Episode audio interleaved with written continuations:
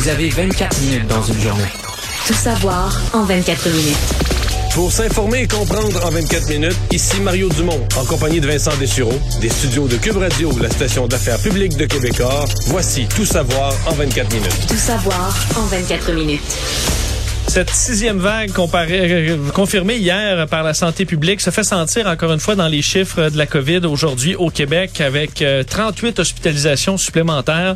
Donc à 1238, 12 décès, 6 personnes de plus aux soins intensifs. Donc on est à 66. Et le nombre de personnes infectées, 3319. En rappelant que, bon, c'est très... Euh, c'est pas le réel portrait de la situation en ce moment au Québec. ce qui a amené beaucoup de réactions politiques aujourd'hui, entre autres Christian Dubé qui a été...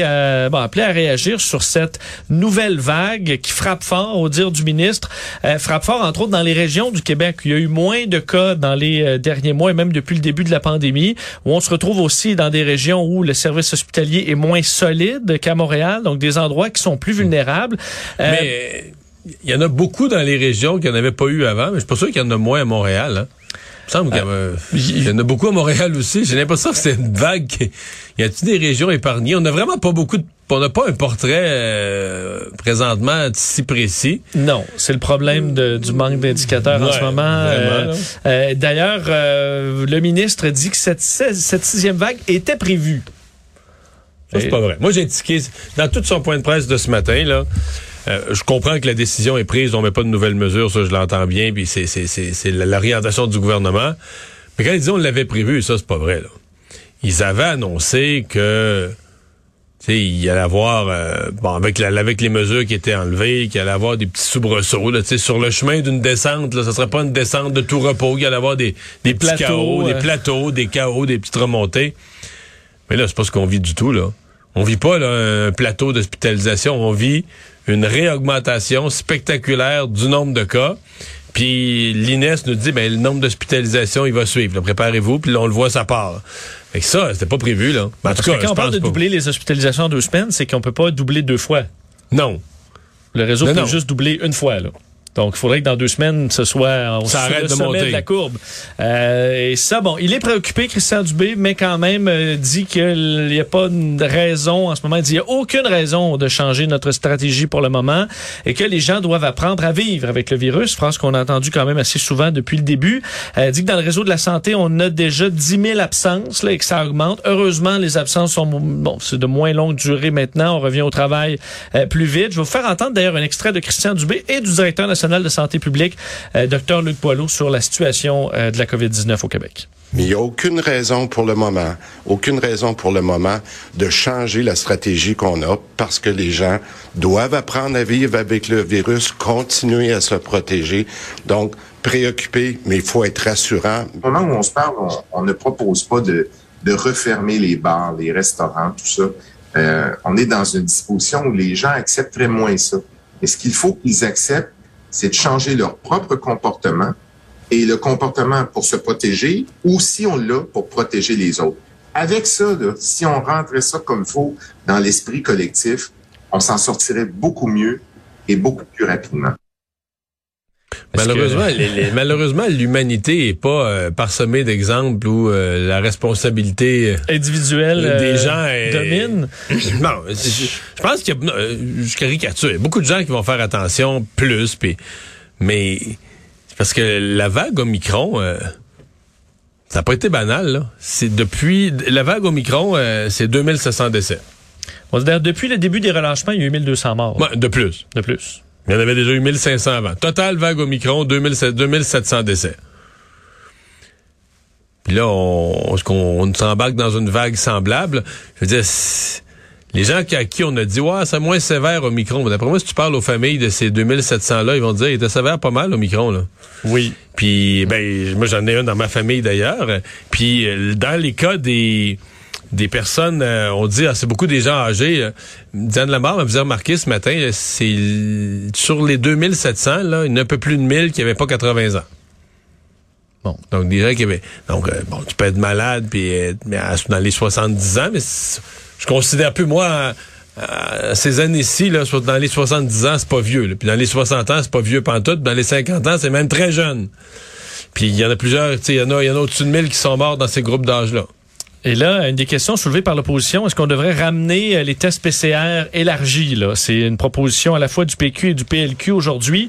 Euh, bon, entre autres, Joël Arsenault qui disait au PQ là, que euh, les moyens euh, qui sont à la disposition des nations évoluées devraient être mis en place. En montrant que chez nous, bon, on l'a pas, ce service-là. C'est vrai qu'on aurait besoin de, de ça, des tests PCR plus structurés.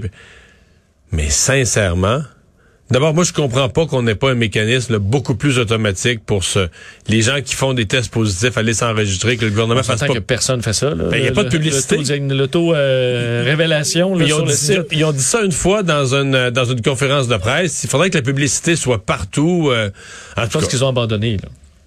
Mais ça fait qu'on n'a pas, sincèrement, ça fait qu'on n'a plus aucun portrait. Fait qu'ils naviguent à vue, pas rien qu'un peu. Là. Puis- Et, euh, ben, et le au Parti libéral, mon chef de Ragy, qui disait la même chose. Là, le- on devrait revenir au PCR et en repre- reprendre l'analyse des eaux usées, là, qui a été aussi qui aurait été un, un indicateur intéressant. L'analyse des eaux usées, je suis 1000% d'accord. Mais reprendre le PCR, je je suis d'accord en théorie, mais en pratique, je, je, je vois pas comment. Je vois pas comment, parce que là, on a, Réembaucher massivement. euh, hey, on n'a plus le personnel, on a tout démantelé ces cliniques-là. Tue l'ouvrage, les coûts? Où est-ce que tu vas trouver le personnel pour remettre en place des clés? Puis là, est-ce que le public irait encore se faire tester? Maintenant que les tests rapides sont disponibles, qu'on a habituellement, on a dit, regarde, faites, testez-vous vous-même. Parce qu'on voit quand même la faiblesse des tests rapides. là. On a beaucoup dans l'entourage, des gens, qui des, des travailleurs qui disent, ben moi, euh, je teste négatif, mais je veux dire, je, je suis pas mal sûr que je l'ai. Là. Et comme de fait, ça se, ça se, ça se Ouais, confirme deux jours plus tard quand t'as plus de c'est symptômes. Ça, c'est- ça, ça va à la quatrième. Dans le cas de BA.2, ça a l'air d'être encore plus tard, la quatrième journée, cinquième journée. Fait que t'as des gens avec des symptômes, puis le test sort pas positif. Ouais, parce que des gens, ils se côtoient quelqu'un qui a la COVID, puis le, le lendemain matin, ils font un test, puis ah, ben, je l'ai pas, c'est réglé, mais le test, il va vous dire négatif. Là. La différence, c'est dans deux, trois, quatre, cinq jours. Euh, donc, la situation qui est complexe. Euh, D'ailleurs, euh, il faut se rappeler qu'on sort, on, on- veut sortir de l'état d'urgence, même si la situation est encore euh, difficile. Et aujourd'hui, Christian Dubé a aussi euh, modifié euh, son projet de loi sur la fin de l'état d'urgence. Mais Euh, ça, pour vrai, puis je suis pas en train de dire qu'il faut maintenir l'état d'urgence, ça, ça fait trop longtemps, faut l'enlever, mais avoue que c'est bizarre. Là. Là, on est en plein début de sixième vague, tout le monde se demande ce qu'on va faire avec ça. Puis à l'Assemblée, eux, ils se disent, là, ils se parlent, là, la COVID qui est finie, puis tout ça, parce que là, ils mettent, ils enlèvent le projet de loi sur l'état d'urgence. Alors que selon les, les prévisions de l'INES, euh, je veux dire, c'est une situation qui est dangereuse là dans, dans quelques les deux jours. prochaines semaines. Euh, et là, il y a la question des arrêtés ministériels. là. Ce que propose Christian Dubé, c'est de conserver cinq de ces arrêtés ministériels qui permettent donc d'avoir des pouvoirs euh, élargis. Il y en a présentement 103. Alors, c'est d'en garder que quelques-uns jusqu'au 31 décembre, ce qui touche surtout les ressources humaines, la vaccination, le dépistage. Euh, certains aussi dans le domaine de l'éducation qui resteraient jusqu'au 31, jusqu'au 30 juin. On peut penser à des euh, décrets concernant la formation à distance des élèves, l'embauche de retraités qui se fait plus rapidement en cette dans cette phase d'état d'urgence. Euh, et euh, ce que disait Christian Dubé, il s'est défendu aujourd'hui, questionné, est-ce qu'il fait ces modifications-là là, juste alors qu'on va commencer la, la, la lecture du projet de loi et les débats, est-ce que ça a été mal ficelé? Parce que là, ceux qui vont euh, se faire entendre lors de ces débats-là, euh, lorsqu'ils ont écrit les mémoires et Ouais. compagnie, n'étaient pas au courant qu'il y lui, avoir ce des qu'il dit, c'est changements. que dans certains cas, c'est leur changement qui met. C'est dit, je me suis ajusté à l'opposition. Et il y a des changements des, des- qui étaient dans les mémoires, là, des, des recommandations qui revenaient dans, de plusieurs groupes. Mais là, dans l'opposition, on dit, ben, c'est brouillon, c'est de c'est l'improvisation sûr que et ça, tout ça. Non, mais c'est sûr que quand tu déposes des amendements avant même le début de l'étude du projet de loi, c'est un aveu que ta première version faisait pas le travail. là.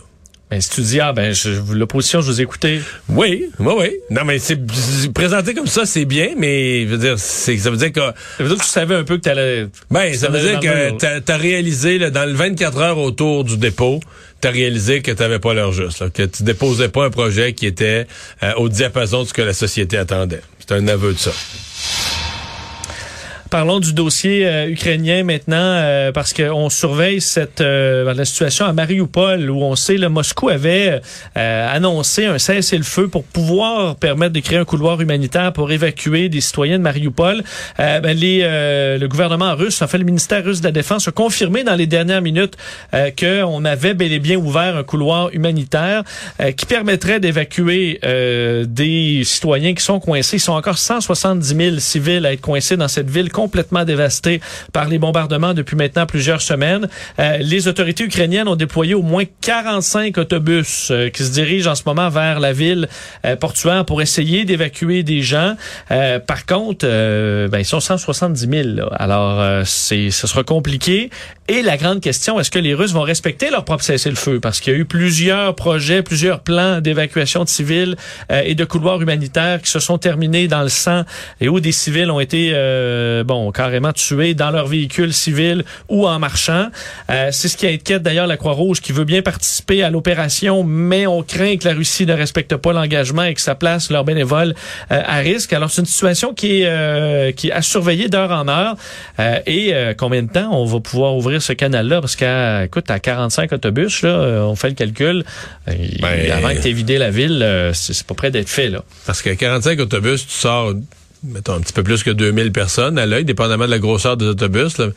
2000 quelques cent personnes, euh, t'es, ton 160 000, là, c'est T'es loin du compte. Oui, tu les évacues pas à 10 km, il faut les évacuer très euh, loin. Très loin des zones de combat.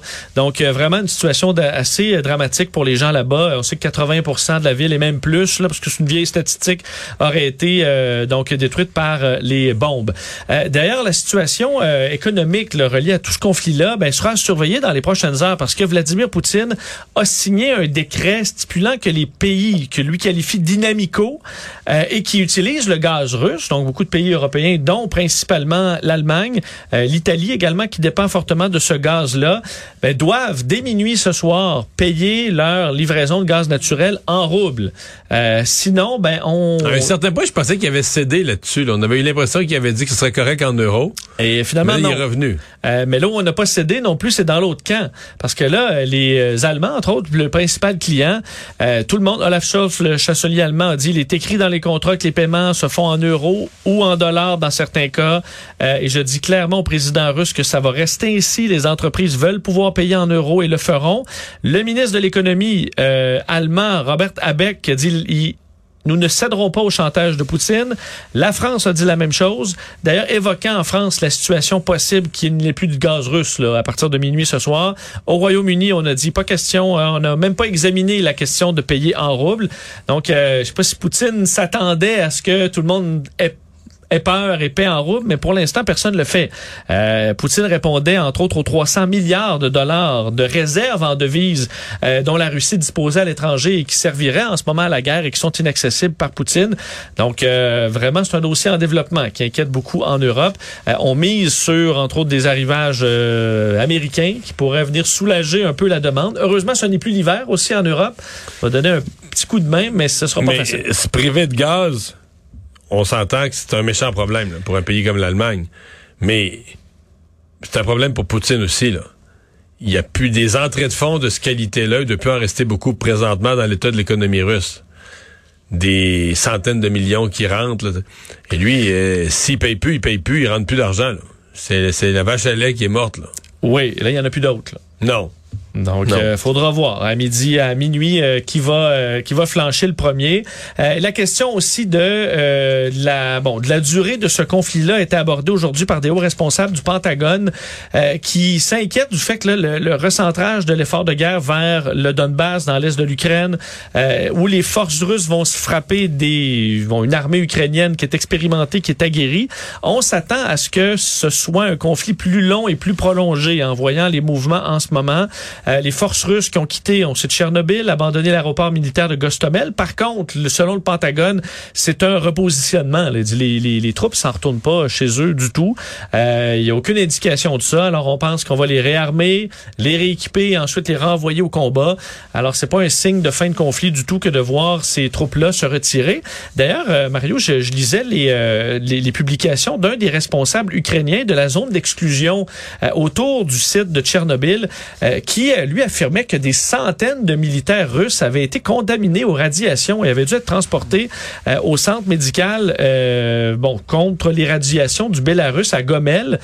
Et que c'était parce que l'armée russe est entrée là sans aucune vérification, sans matériel de protection, qu'on a envahi entre autres un euh, nouveau laboratoire qui a été inauguré en 2015 où on tente d'apprendre davantage sur comment décontaminer le site et qui contient des échantillons extrêmement radioactifs qui auraient peut-être été manipulés de façon complètement euh, inappropriée par des, soldats russes et même des commandants, de sorte que le responsable a publié d'ailleurs sur les réseaux sociaux un message assez clair, Mario, disant un autre groupe de terroristes irradiés euh, qui ont euh, donc envahi Tchernobyl ont été transportés en, au Bélarus.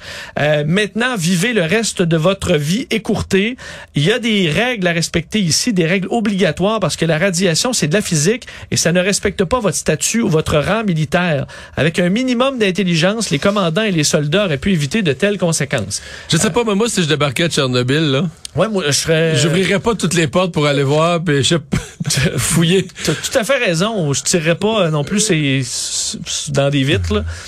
Euh, semble qu'on ait envahi ce secteur-là sans la moindre précaution. On le voyait d'ailleurs avec les, les, bombardements faits sur la, la région. Alors, est-ce que des militaires ont été irradiés? C'est pas impossible, c'est ce que rapportent euh, les Ukrainiens. Euh, au niveau des pourparlers de paix, ben aujourd'hui, euh, on évoquait chez euh, le responsable de la situation turque, là, qui sert un peu de médiateur, on évoquait une éventuelle rencontre entre les ministres des Affaires étrangères russes. Alors, on passe un peu au plus haut niveau. Là. Sergei Lavrov, Dmitro Kuleba, qui pourraient se rencontrer par contre, on dit d'ici une à deux semaines. Mais là, en deux semaines, euh, euh, le bilan peut être quand même euh, assez lourd. on demande un cessez-le-feu d'ici cette rencontre parce qu'on dit chez les Turcs qu'il est impossible de négocier sous la pression des armes. Mais on commence à évoquer donc une telle rencontre alors que cette semaine, les, bon, les résultats étaient ambivalents. Disons que c'est le, ton, le ton autour des tables de négo parce qu'avant hier on parlait même peut-être que les chefs de gouvernement se rencontrent eux-mêmes. Hier, il n'y avait plus rien. Aujourd'hui, on revient avec ça, avec ça, les, ben, les chefs de la semaine, Deux semaines, ça commence à être assez long. Euh, et euh, concernant les rencontres internationales bouleversées par la situation, ben, il y a le cas du G20. Aujourd'hui, Justin Trudeau a contacté le président indonésien euh, qui sera l'hôte du prochain sommet du G20 à Bali en novembre prochain. On comprend que le novembre, il n'y a pas d'urgence à gérer ça. Mais la question, est-ce que la Russie doit être expulsée du G20? Justin Trudeau, selon lui, ben oui, il n'y a aucun, aucun ben. moyen d'avoir euh, Vladimir Poutine autour de la table. Ça peut pas être comme d'habitude avec la Russie qui est là. Ça va être un grand enjeu pour beaucoup de pays, dont le Canada. Je pense pas qu'on puisse s'asseoir avec la Russie autour de la table.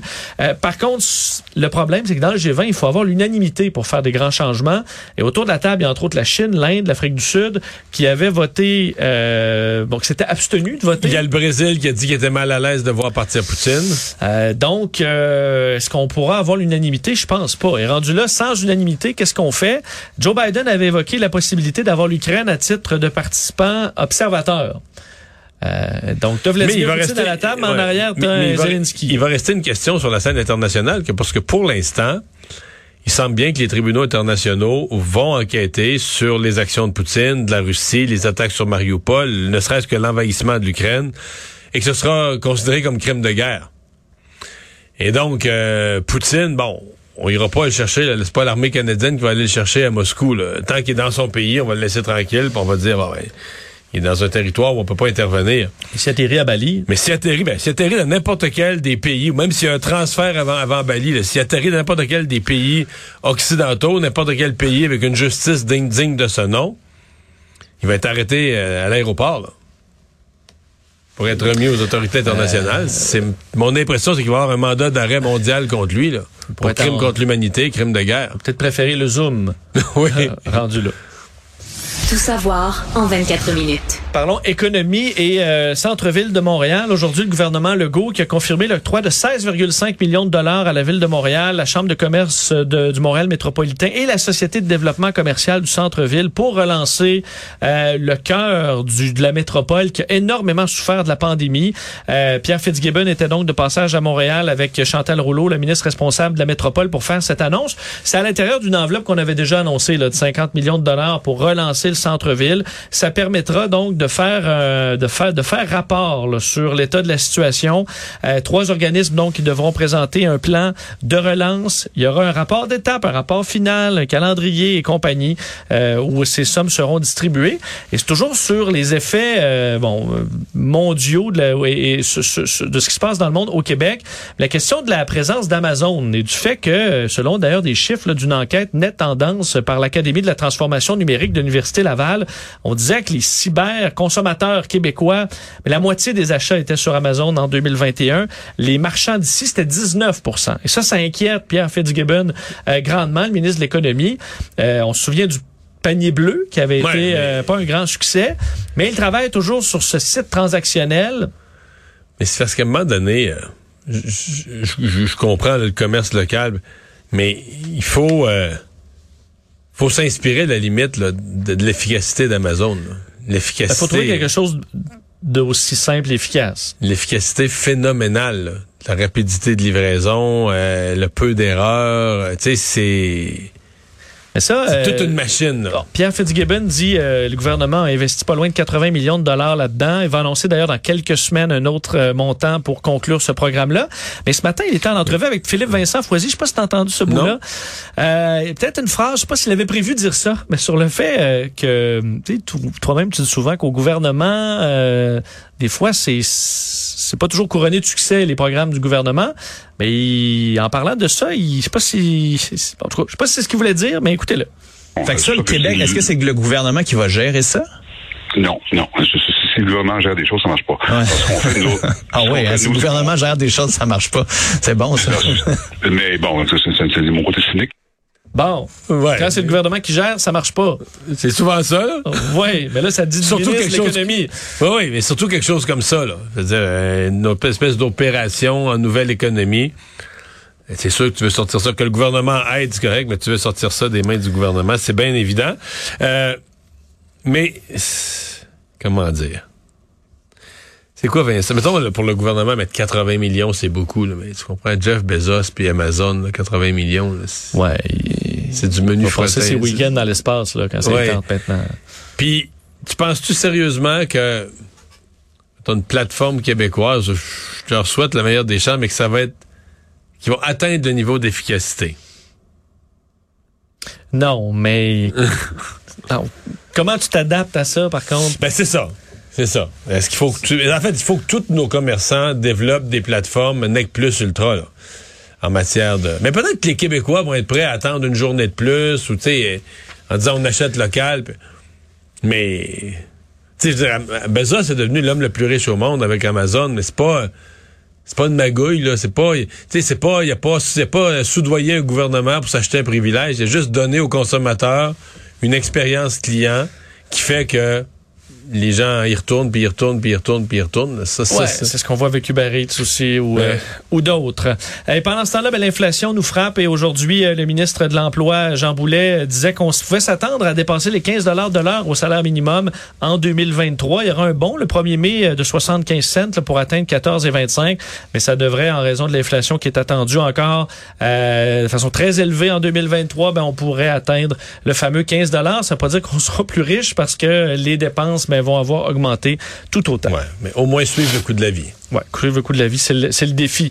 Et euh, ben, réunion aujourd'hui, faire rencontre euh, historique entre les Premières Nations et le pape François euh, dans un pas euh, vers la réconciliation. Réunion de deux heures après, on sait toutes ces, tous ces drames concernant l'histoire des pensionnats où 150 000 enfants autochtones ont été arrachés de leur famille, des milliers euh, sont morts. Euh, mais là, ces groupes ont rencontré le pape aujourd'hui et est-ce que, entre autres, il y avait une, un- une image quand même intéressante de Gérald Antoine de la délégation des Premières Nations qui faisait référence à la fresque de Michel-Ange euh, à la chapelle Sixtine, la création d'Adam, disant c'est deux personnes qui se touchent le doigt. C'est en- exactement au point où nous en sommes. Alors, en voulant dire, on, on se touche, mais euh, on, les relations sont pas encore euh, chaudes pour autant.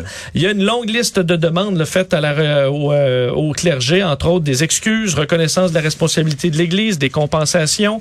Euh, et pour l'instant, le pape ne s'est pas excusé aujourd'hui, pas confirmé non plus une visite au Canada, mais on en reparlera demain dans une audience finale. Finale. Ouais, l'audience finale, il pourrait s'excuser à ce moment-là, devant parce qu'il va avoir tous les groupes, il va réunir les il y avait les métis lundi, il y avait les euh, les euh, Inuits lundi, puis aujourd'hui les Premières Nations, puis là demain il fait une audience avec tout le monde qui va être publique. Je, je lisais qu'elle pouvait même être diffusée, je sais pas sur un canal du Vatican ou sur internet, elle pouvait être diffusée pour être l'occasion ce moment-là de s'excuser. Ou sinon, il va carrément réserver ça pour dire euh, je, je, vais aller le faire sur place, je vais aller le faire au Canada, sur les lieux d'une communauté, d'un pensionnat euh, autochtone.